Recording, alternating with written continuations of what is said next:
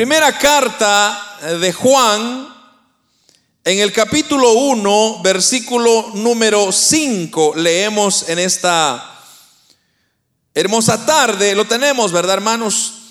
Dice la palabra del Señor, este es el mensaje que hemos oído de Él. Y os anunciamos, Dios es luz, y no hay ningunas tinieblas en Él. Si decimos que tenemos comunión con Él y andamos en tinieblas, entonces mentimos y no practicamos la verdad. Pero si andamos en la luz como Él está en luz, entonces tenemos comunión los unos con los otros y la sangre de Jesucristo, su Hijo, nos limpia de todo pecado. Si decimos que no tenemos pecado, nos engañamos a nosotros mismos. Y la verdad no está en nosotros. Si confesamos nuestros pecados, Él es fiel y justo para perdonar nuestros pecados y limpiarnos de toda maldad. Si decimos que no hemos pecado, le hacemos a Él mentiroso y su palabra no está con nosotros. En las siguientes semanas, eh, hermanos, voy a estar hablando.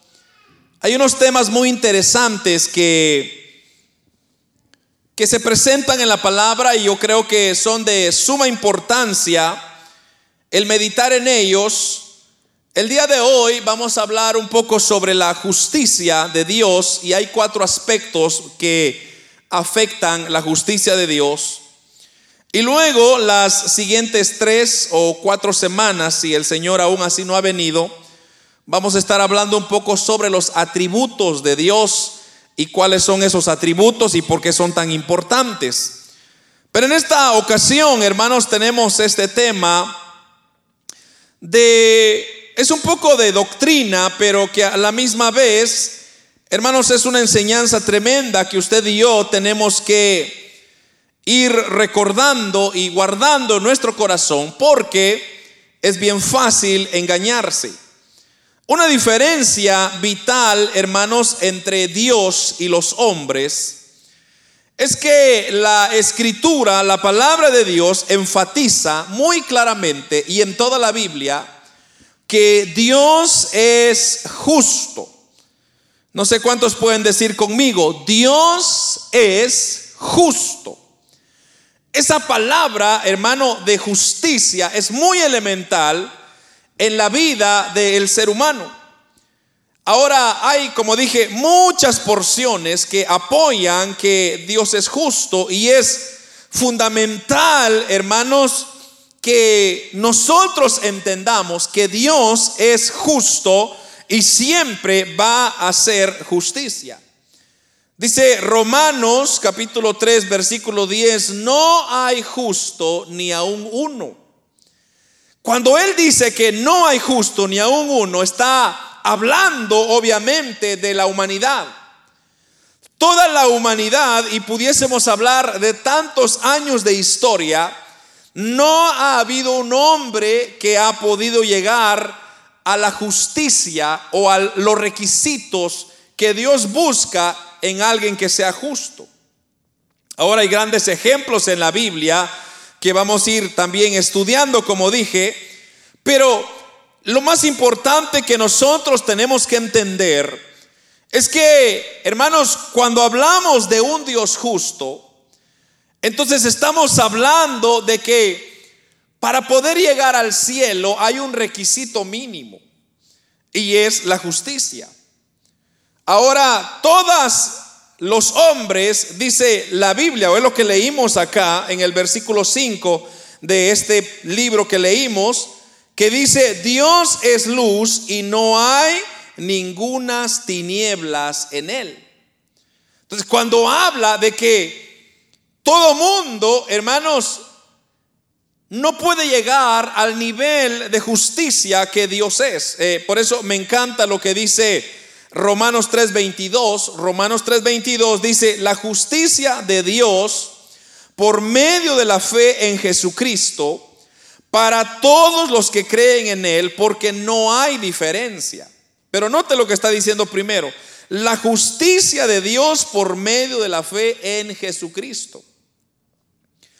Entonces, cuando Dios mira a la humanidad y, y recuérdese usted que Dios está encima del universo, Dios está encima de los planetas, está encima de todo lo que existe.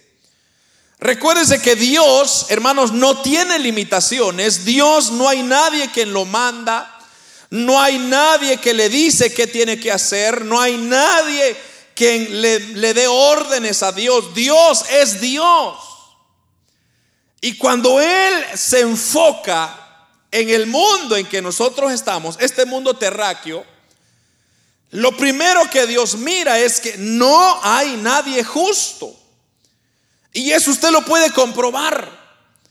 Por ejemplo, mire cómo está el mundo hoy en día. El mundo está lleno de injusticia. Entonces, por ejemplo, hay personas que matan, un ejemplo, personas que matan a otras personas y, y entonces cuando vienen a la cárcel hay personas que defienden a ese individuo. Y, a, mí siempre me ha chocado eso. Yo siempre le digo a mi esposa, le digo, este tipo que, ha matado no merece que nadie lo represente. ¿No, ¿No le ha pasado a usted eso? Que cuando usted ve a alguien haciendo algo malo, usted dice, esa persona no se merece nada. Mas sin embargo, hay personas que hacen cosas y lo sueltan aún. ¿Basado en qué? Basado en que la persona quizás se comportó bien o pagó un buen dinero. Hace unos años atrás, allá en Ontario, eh, hubo un muchacho de, muy, mucho dinero, su familia era multimillonaria, le regaló un carro súper rápido. Usted sabe que los hijos de los millonarios tienen, pues, regalos. Y le regalaron un carro a este muchacho. Y viene él y venía súper rápido en una calle y justo se estrella con una, una, una van, una camioneta que traía dos abuelos y tres niños. Y todos se murieron. Entonces los mató y cuando llegó a la policía hizo la investigación, dijo este hombre venía ebrio, venía endrogado, venía rápido y los mató a una familia inocente. Pero ahora, cuando lo meten en la cárcel, viene el juez y le dice, no, no, no te puede, no te podemos dar salida a menos que pagues un millón de dólares. Adivine qué hicieron. Pagaron un millón de dólares. Porque tenían dinero. Entonces, el muchacho que había matado a esta familia inocente, como dije que no había no estaba haciendo nada malo, tenemos a un individuo básicamente asesino, caminando en la calle como que si no pasó nada. Entonces usted se pregunta, ¿dónde está la justicia? ¿Por qué es que ellos simplemente se hicieron del ojo pacho e ignoraron una situación? Y así han habido, hermanos, tantas cosas que usted dice, ¿cómo es posible? Entonces, ahora, regresando a lo de Dios, cuando hablamos que Dios es justo, hermanos, estamos hablando de que Dios no no se puede, o sea, Dios no puede doblar su injusticia. O sea, lo que le quiero decir es que Dios no puede ser como un juez en esta tierra que se dobla donde él piensa o donde él le pagan más o donde lo soborna. Entonces la justicia de Dios es invariable, es inmutable, no puede cambiar. Y se lo voy a comprobar porque allá en Romanos capítulo 3, en el versículo 25 y 26 dice, mire lo que dice Romanos 3, 25 y 26, a quien Dios puso como propiciación por medio de la fe en su sangre para manifestar su justicia a causa de haber pasado por alto en su paciencia los pecados pasados, con la mira de manifestar en este tiempo su justicia, a fin de que sea él justo y el que justifica al que es de la fe en Jesús. Es infinitamente justo, hermanos, en que el Señor o Dios no se puede torcer. O sea, Dios no, no puede, como dije, doblar su brazo a torcer y justificar a alguien. Dios no puede. O sea, Dios es tan justo que Él no puede ni siquiera ver la maldad del hombre, el pecado del hombre. Porque dice Santiago 1.17 que no hay sombra de variación, o sea, no hay nada que podamos acosar a Dios o acusar a Dios y decirle, Dios, qué injusto eres. No sé si usted ha escuchado esa expresión. Cuando usted le va mal en algo, usted dice, ay Dios, qué injusto. Pero como que si Dios fuera injusto. Y Dios no es injusto, Dios es justo. Y Dios no puede mirar, como dije, el pecado en el más mínimo grado de tolerancia. No puede Dios mezclarse con, con, todo lo que el hombre hace porque el hombre es malo, es pecaminoso. Entonces, si la naturaleza del hombre es mala, es injusta, entonces la pregunta es, ¿por qué es que Dios está lidiando con el hombre? ¿Por qué Dios tiene que lidiar con el hombre?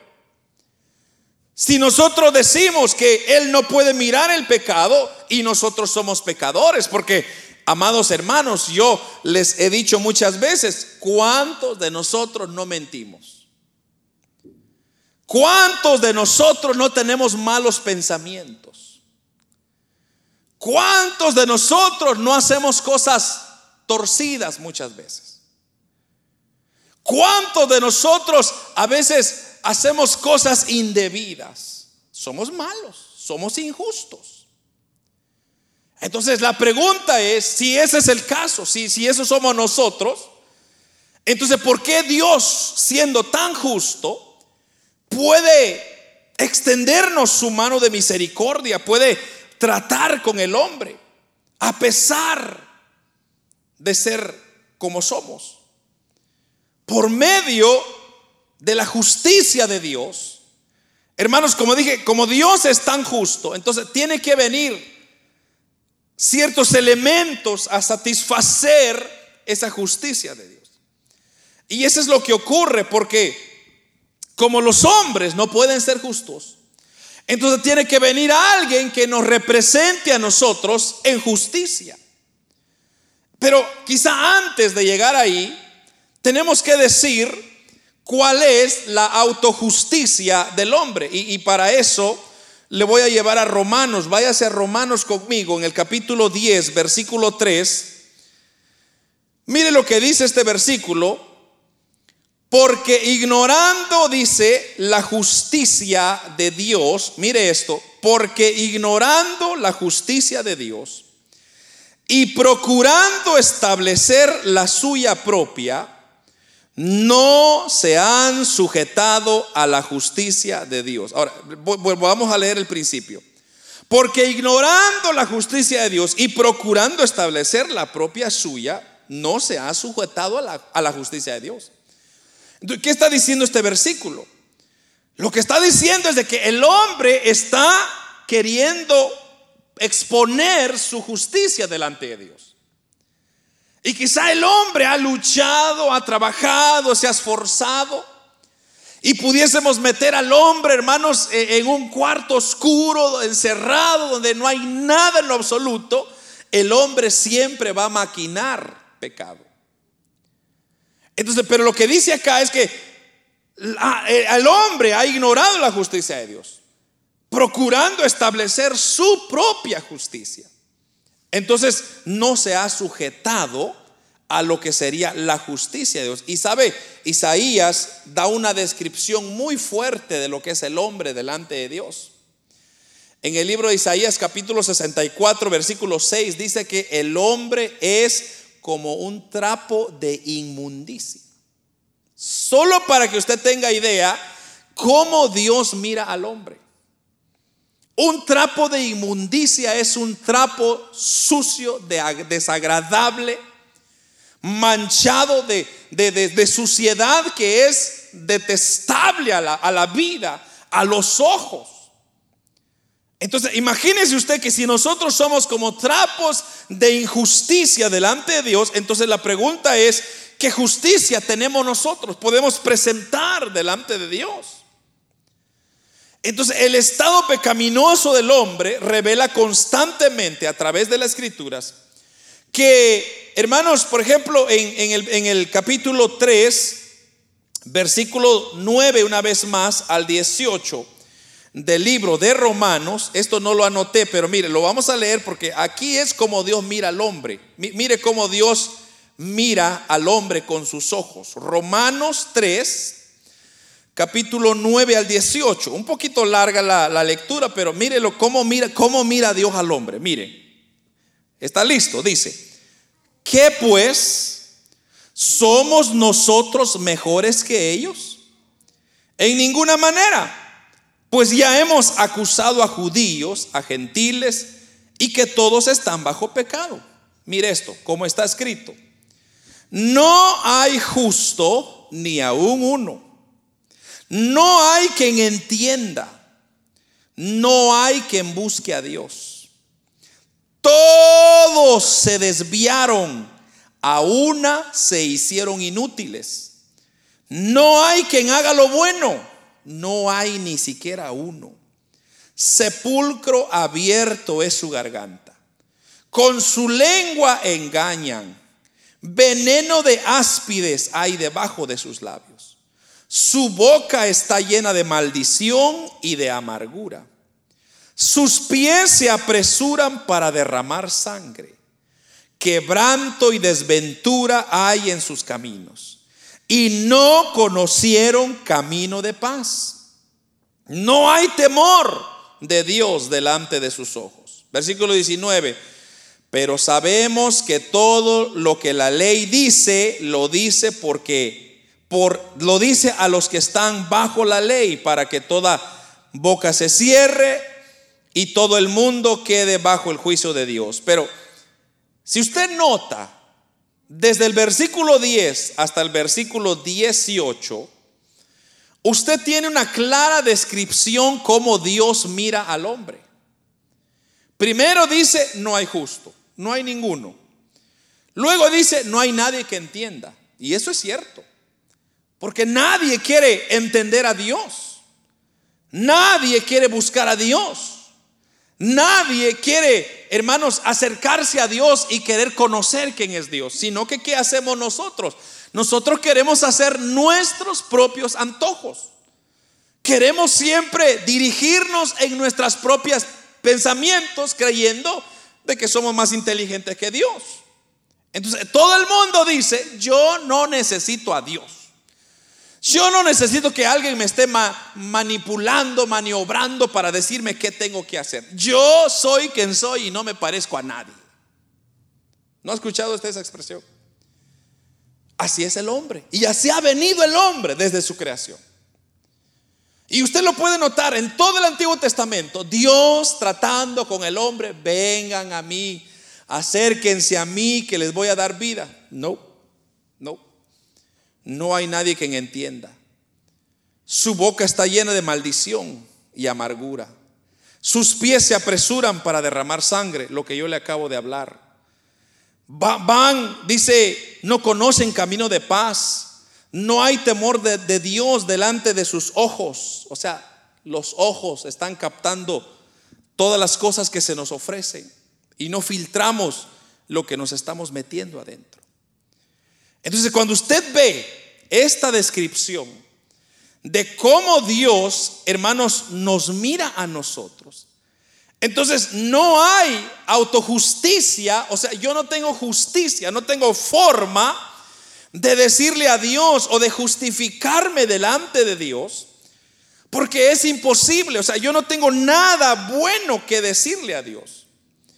Y mire, ahí mismo en ese capítulo que estuvimos, capítulo 3, versículo 23, mire, por cuanto todos pecaron, dice Romanos, están destituidos de la gloria de Dios. Entonces, como todos pecaron, todos están destituidos. Aquí está ahora la consecuencia de los versículos que acabamos de leer, de la injusticia del hombre. Entonces, como nosotros no queremos hacer justos, no queremos buscar a Dios, no queremos esforzarnos por Dios, no queremos que Dios reine en nuestra vida. Entonces, en ese sentido, como todos entonces estamos pecando, entonces la gloria de Dios es alejada de nosotros. Y esto, hermanos, es lo que nosotros como iglesia estamos exponiendo para decirnos y recordarnos que nosotros como iglesia no tendemos que seguir los caminos que el mundo está siguiendo. Porque el mundo está buscando estos intereses, pero la iglesia debería de estar buscando unos intereses mejores. Entonces, resumiendo este punto, no hay esperanza alguna para el ser humano para acercarse a Dios. No hay esperanza, no hay puerta, no hay solución, no hay, no hay forma de poder decir yo voy a entrar al cielo por mi propia cuenta. Es por eso que la salvación por obras no se puede, no, no se acepta. Porque todo lo que usted hace siempre lleva una doble intención. Siempre lleva un doble beneficio. Entonces, para que el hombre pueda entrar al reino de los cielos, se requiere un elemento importante. ¿Y qué es lo que se requiere? Lo que se necesita es la justicia imputada de Dios en nosotros. Como se ha recalcado y como lo he venido diciendo, hermanos, esta doctrina de la imputación es o es cuando hablamos de imputar algo, usted sabe que viene de aquel término cuando usted tiene una planta, ¿verdad? Tiene una planta y quiere sacar otra, entonces lo que usted es, trae la plantita y la pega a la rama de otra y entonces, por ejemplo, hoy en día hay manzanas, árboles de manzanas que producen dos, tres, cuatro tipos de manzanas en un solo árbol. ¿Cómo se logra? Es a través de una imputación lo que se le conoce. ¿Por qué? Porque traen la rama de este árbol, la injertan, o injerto es el término que nosotros usamos, y injertan este otro, injertan este otro, y en ese árbol alimenta que ese árbol de dos, tres, cuatro tipos de frutas en un mismo árbol.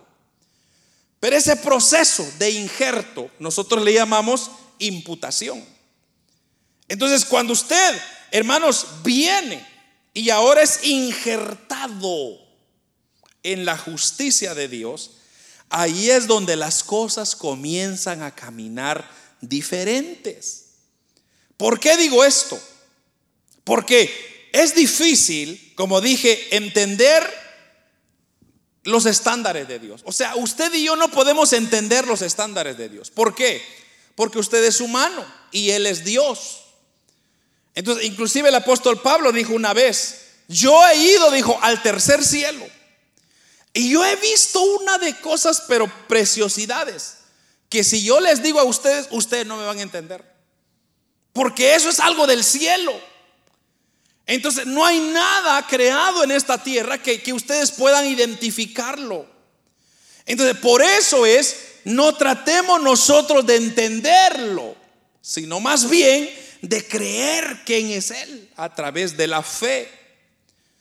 Entonces, aunque es difícil, como dije, entender este principio de ser injertados en Dios, en la justicia de Dios, porque si usted no es injertado, entonces, hermanos, usted lo que va a tener es que va a permanecer pecador toda la vida y no va a poder alcanzar cielo. Pero regresemos un poquito a lo que ocurrió allá en el principio con Adán y Eva, ¿se recuerda? Cuando Adán y Eva pecaron, entonces la raza humana y todo de lo que allí en adelante surgió fue pecador. O sea, todo nacido, toda persona que nace de padre y de madre es pecador. es pecadora. No, no, nadie puede decir, yo hermano soy sangre azul. Usted podría ser sangre azul, pero en su ADN hay pecado. Su naturaleza es pecaminosa. Entonces nadie puede justificarse y decir, yo vengo de la línea de Dios, hermano, es que yo caí del cielo. Nadie. Sí, tal vez lo votaron cuando era chiquito, es otra cosa, pero, pero de, que, usted nació de, de, algo, de la nada, es imposible. Pero ¿qué dice Cristo o qué dice el Evangelio según San Mateo en el capítulo 1? Que dice que María concibió del Espíritu Santo a un niño. Ahora, ese no tuvo papá en tierra. Entonces, ese Cristo que nació, ese sí nació del cielo, pero todos nosotros, usted y yo, nacimos de pecado. Somos pecados. Entonces, ¿cómo nosotros podemos ser injertados en la justicia de Dios? ¿Qué o cuál es el proceso? Mire lo que dice Primera de Corintios capítulo 1, versículo 30. Mas por él estáis vosotros en Cristo Jesús, dice, el cual nos ha sido hecho por Dios sabiduría, justificación, santificación y redención. Note lo que está diciendo mas por Él estáis vosotros en Cristo Jesús, el cual nos ha sido hecho por Dios sabiduría, justificación, santificación y redención. Entonces, cuando nosotros, como dije, regresamos a Adán, nosotros vamos a notar algo, y es de que todos los que nacemos de Adán, de padre y de madre, estamos condenados, pecadores. No podemos justificarnos delante de Dios. No podemos decir o sacar pecho y decir, mira Dios, yo sí soy perfecto. No, nadie puede decir eso. Porque al que, al que no conoció pecado por nosotros, lo hizo pecado, dice la palabra del Señor en primera de o segunda de Corintios, es segunda de Corintios 5:21, dice que al que no conoció pecado por nosotros, él se hizo pecado para que nosotros fuésemos hechos justicia de Dios en él. Siendo que esta justicia es de Dios y no del hombre, y que según lo afirma toda la palabra del Señor, entonces existe aparte de toda obra, de toda perseverancia, de todo concepto o, o, precepto, conocimiento, lo que usted quiera llamarle, toda justicia es imputada en Jesucristo, porque es lo que está diciendo el versículo. Aquel que no conoció pecado se tuvo que hacer pecador. O sea, Jesús, como dije, no nació de un papá carnal, de carne. José no fue el papá de Jesús. Porque no José no no estaban casados con María pero el Espíritu Santo le concibió, entonces el Padre de, de Jesús fue Dios. Pero dice que Él se tuvo que hacer pecado por nosotros para hacernos justicia de Dios. Ahora, si usted no entiende eso, hermano, yo no sé de qué forma explicárselo. Si nosotros no entendemos de que Cristo se hizo pecador por nosotros para hacernos justos delante de Dios, es por eso, amados hermanos, que cuando usted viene a conocer a Cristo, usted está endeudado con Dios como usted no tiene idea. Usted tiene una deuda con Dios que nunca, jamás de los jamases podrá pagarle de regreso. Entonces, ¿qué hacemos nosotros para pagarle a Dios? ¿Qué, hace usted para decirle, Dios, gracias por haberte hecho pecador, por mi culpa? ¿Qué hace el hombre? Lo que dice Romanos. Se desvían, se no hacen lo bueno, hacen las cosas que ellos desean, buscan la amargura, la maldición, buscan derramar sangre. Así es como el hombre le paga a Dios, siendo un Dios quien se hizo justicia por nosotros. Entonces, los resultados, hermanos, cuando nosotros somos injertados en la justicia de Dios, ¿cuáles son los resultados? Los resultados son preciosos. Porque a través de ese injerto, ¿verdad? Entonces usted comienza a vivir y a cobrar vida. Y, regresemos a ese ejemplo que le estoy diciendo. Por ejemplo, si hacemos un injerto de manzana, solo para que usted me entienda. Si nosotros tenemos una planta o un árbol de manzana ya grande y venimos e injertamos otra rama de manzana de otro árbol y la plantamos en esta, ¿qué comienza a ser la rama? Comienza a alimentarle, a alimentarse de todas las vitaminas que este árbol tiene y comienza a crecer y a dar frutos. Y cuando crece, entonces saca su fruto, la cual representa que trae y comienza a dar frutos. Pero ¿qué, ¿cuál es el elemento que le da vida? Es eso, las vitaminas que tiene este árbol. Si este árbol donde fue injertado no tiene vitaminas, se muere. El injerto no vive.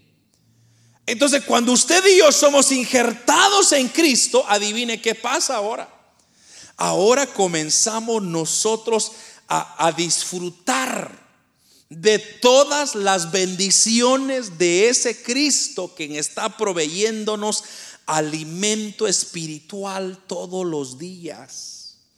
Todos los días que usted se levanta, no se levanta por su fuerza, no se levanta por su por su poder, por su inteligencia, por porque es que yo, hermano, me cuido, es que yo voy al gimnasio, yo hago pesas, es que yo como chile, hermano. Mucha gente dice que comer chile le quita el cáncer a uno. Tantas cosas. Es que yo como tortillas todos los días, hermano, y las tortillas le dan un buen alimento a uno. ¿Cómo no? Es que yo como sopa de pata, hermano, sopa de res es lo mejor, sopa de gallina india es lo mejor. No. Si eso fuese la solución, solo eso estuviera comiendo yo. Solo eso estuviéramos comiendo todos. Pero como es la gracia de Cristo, porque ahora ya somos injertados en Cristo, entonces estamos alimentándonos de todo lo que Cristo nos provee. Usted tiene vida porque Cristo es su proveedor de alimentos.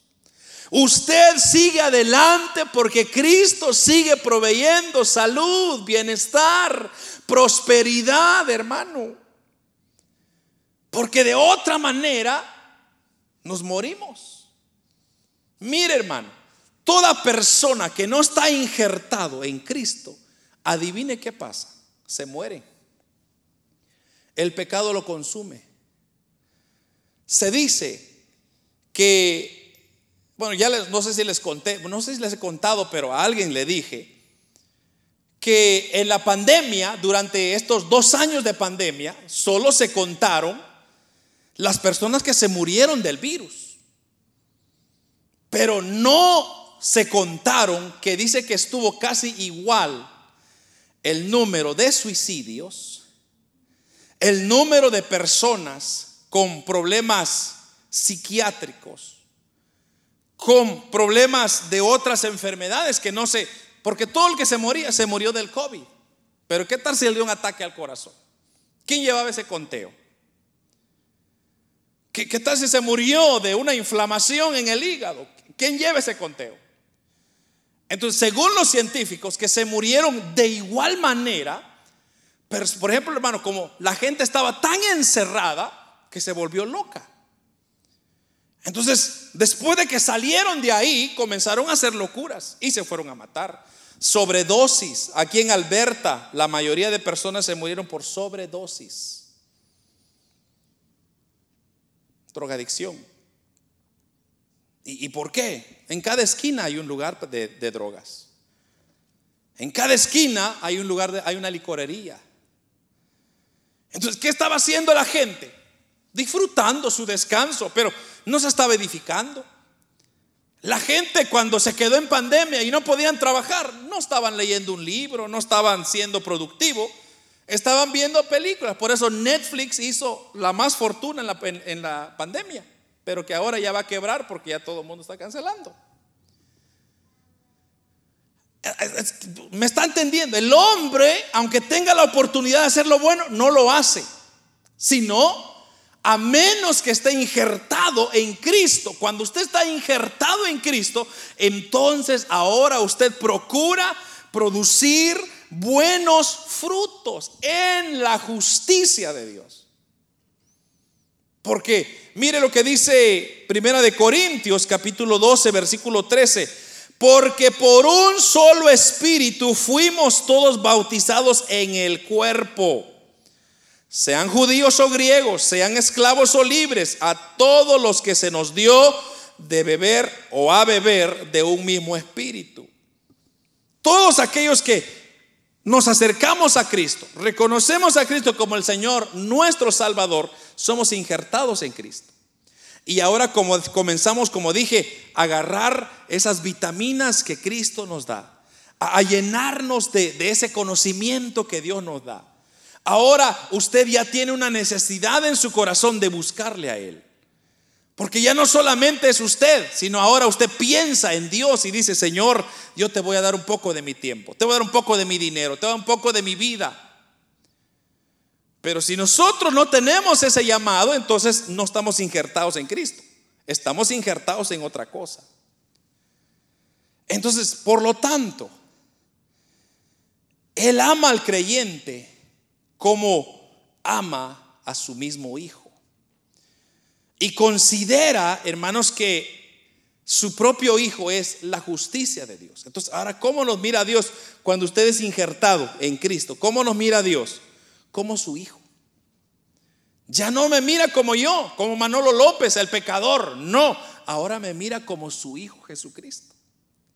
¿Por qué? Como digo, repito, como ya estoy injertado en Cristo, entonces ahora todo lo, que yo hago, lo que yo pienso, lo que yo que deseo hacer está en Cristo. Entonces Dios me mira a través de la justicia de su Hijo. Por eso, hermanos, eh, es, interesante, como dije, lo que dijo Corintios, que aquel que, no, aquel que no conoció pecado, por nosotros se hizo pecado. Por nosotros se hizo. Pero ¿por qué se hizo pecado él? Porque él quiere que la justicia de Dios caiga sobre nosotros, sobre sus hijos. Y eso, amados hermanos, es lo que muchas veces el hombre está despreciando. El hombre no quiere la justicia de Dios. Porque estamos naturalizados en aprender la injusticia. O sea, nos gusta la injusticia. Y el mundo tiene que operar en la injusticia porque de otra forma se ahoga. Entonces, por ejemplo, estaba viendo ahí un, show, una, una, serie de una muchacha que se, se hizo pasar como que ella era la hija de, un heredero poderoso en Alemania. Y vino, ella se vino a Estados Unidos, a Nueva York, y ella comenzó a, actuar una vida de, de, dinero. Entonces ella comenzó a tomarse, usted sabe que las redes sociales, eso para eso es bueno, se vestía bien y se iba a, a las tiendas a comprar y decía, te mando el dinero por, por, te voy a hacer un wire transfer, era el, término que usaba. O sea, te voy a mandar el, dinero por correo, te va a llegar. Y la gente le daba.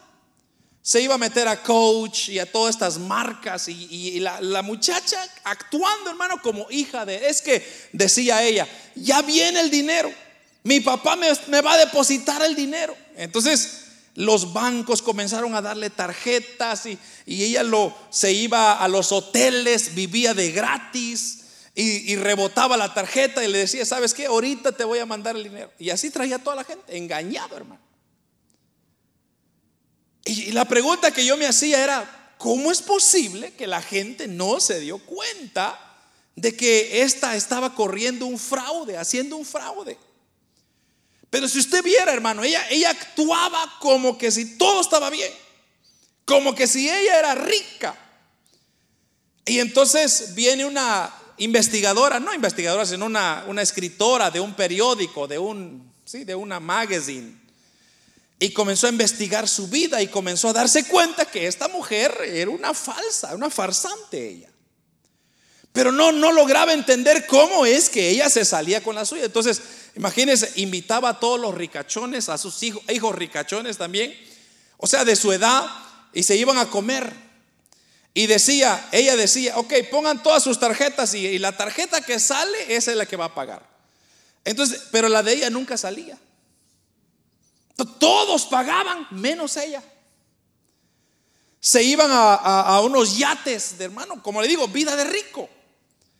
Y comía y disfrutaba y, de repente le decía, a, entonces los conocidos, los, los digamos que de su categoría comenzaron a decir, ay, qué buena amiga esta. Qué buena amiga, qué buena persona. Entonces le decía, ay, ¿sabes qué? Olvidé mi billetera. Eh, se me olvidó traer mi billetera paga, yo te mando el dinero.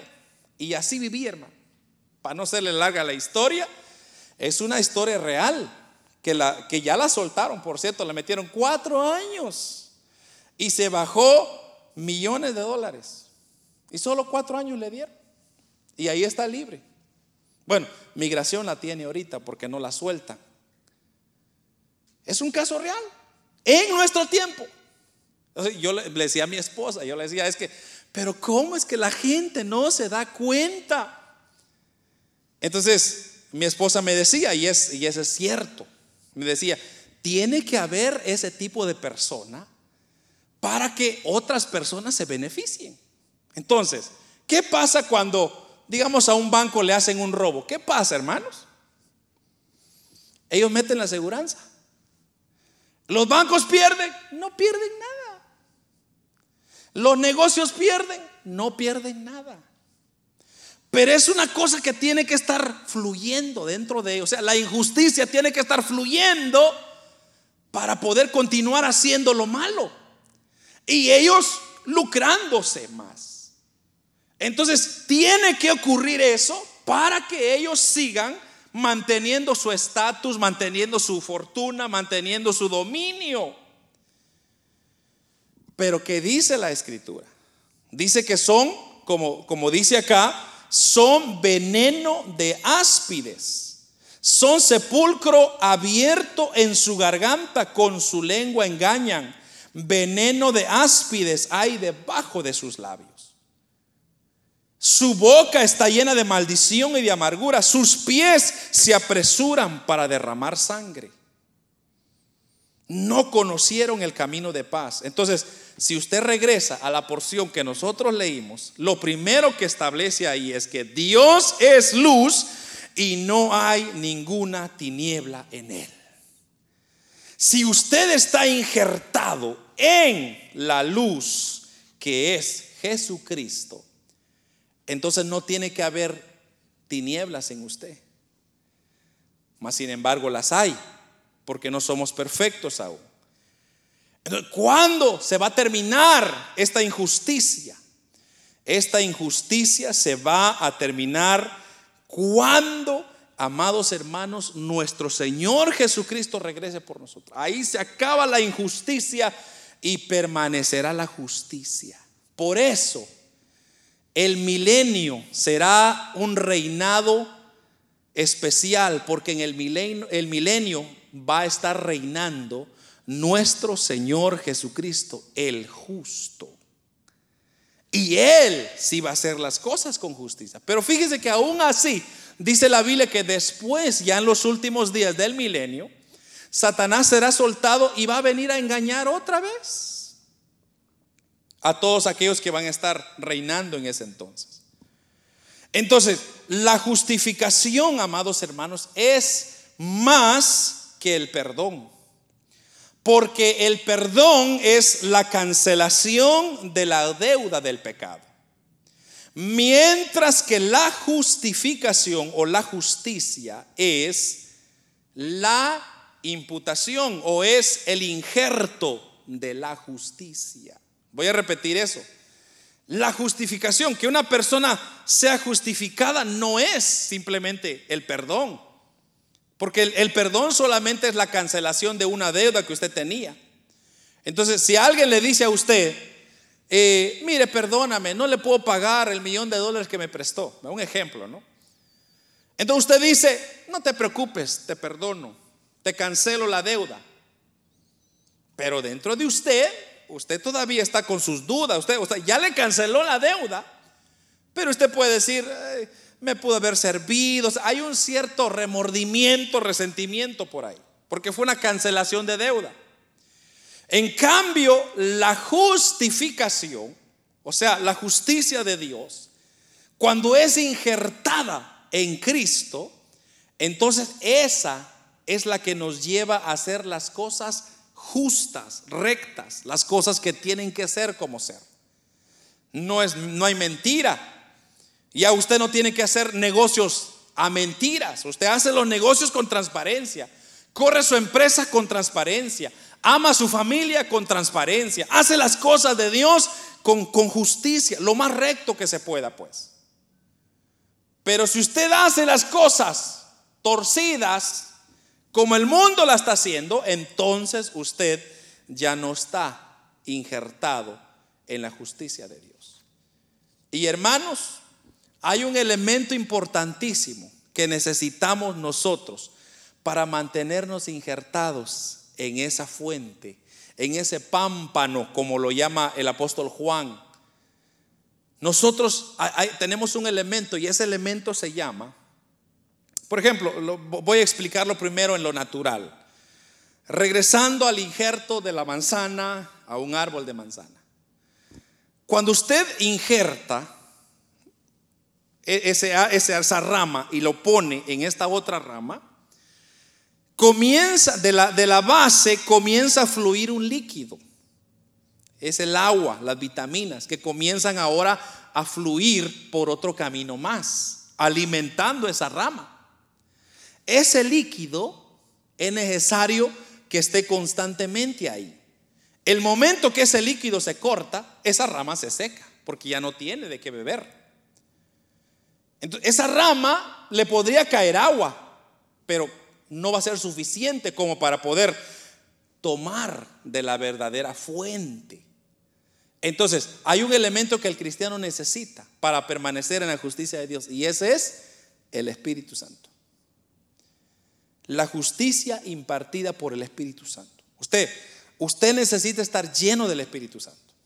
Llenarse del Espíritu Santo todos los días, todos los días como dice eh, Gálatas, los frutos del Espíritu. Hay que estar produciendo frutos. O Gálatas, sí, Gálatas 5:22.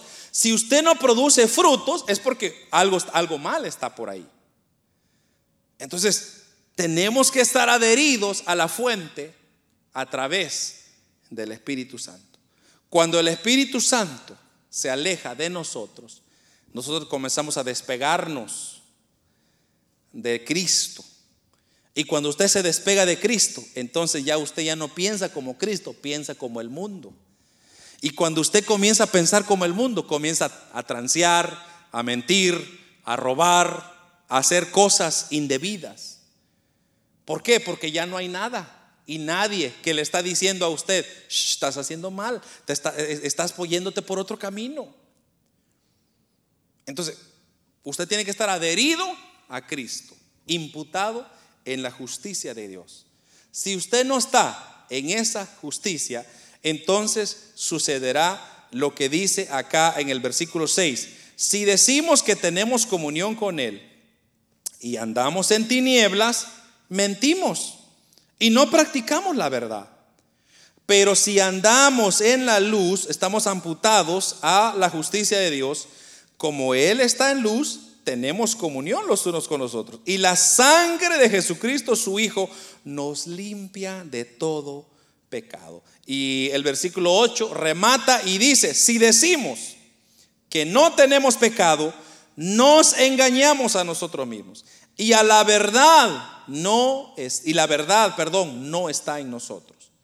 Pero si confesamos nuestros pecados, Él es fiel y justo en perdonar nuestros pecados y limpiarnos de toda maldad. Este es lo maravilloso de Dios, hermano. Mire, cuando usted le falla al mundo, el mundo lo que hace es que le da una patada. Si usted le falla a alguien que no tiene a Cristo, lo desprecia, lo desecha y le dice, tú no sirves para nada, vete para otro lugar, lo desprecia. Pero cuando usted está en Cristo, usted puede fallar, pero siempre hay algo y Dios le va a decir, te perdono, hijo, te perdono, te perdono, hijo. Porque sé que eres imperfecto, pero te perdono. Por la justicia de mi Hijo Jesucristo. Pero en el mundo no hay perdón. Porque lo único que hay en el mundo es desprecio. Y hay de nosotros, hermano, alejarnos de la justicia de Dios. Entonces, yo prefiero estar injertado a Cristo a estar injertado al mundo. Porque el mundo en vez de darme, me quita, me quita, me quita, me quita. El mundo lo que hace es que nos roba las vitaminas que nosotros tenemos y se aprovecha de nosotros. Pero en cambio Cristo no. Cristo siempre está dando, dando, dando, dando. Nos da vida, nos da paz, nos da gozo, nos da amor, nos da paciencia, nos da, hermanos, estabilidad, nos da tranquilidad. Usted puede estar, hermano, tranquilo. Usted puede comer sus tortillas en paz. Y usted sabe que nada le va a pasar. Cuando usted no tiene a Cristo, usted puede tener pupusas y la mejor comida posible, pero siempre va a estar viendo porque alguien por ahí lo va a acusar. En Cristo no. Usted disfruta todo lo que tiene porque está seguro en Jesucristo, quien es justo. Y en esa justicia es donde usted y yo. Por eso le leí esa porción. Dice, Dios es luz y en Él no hay ninguna oscuridad. Mantengámonos ahí, en esa, hermanos, en esa luz que solo nuestro Señor Jesucristo nos provee. Amén, hermanos.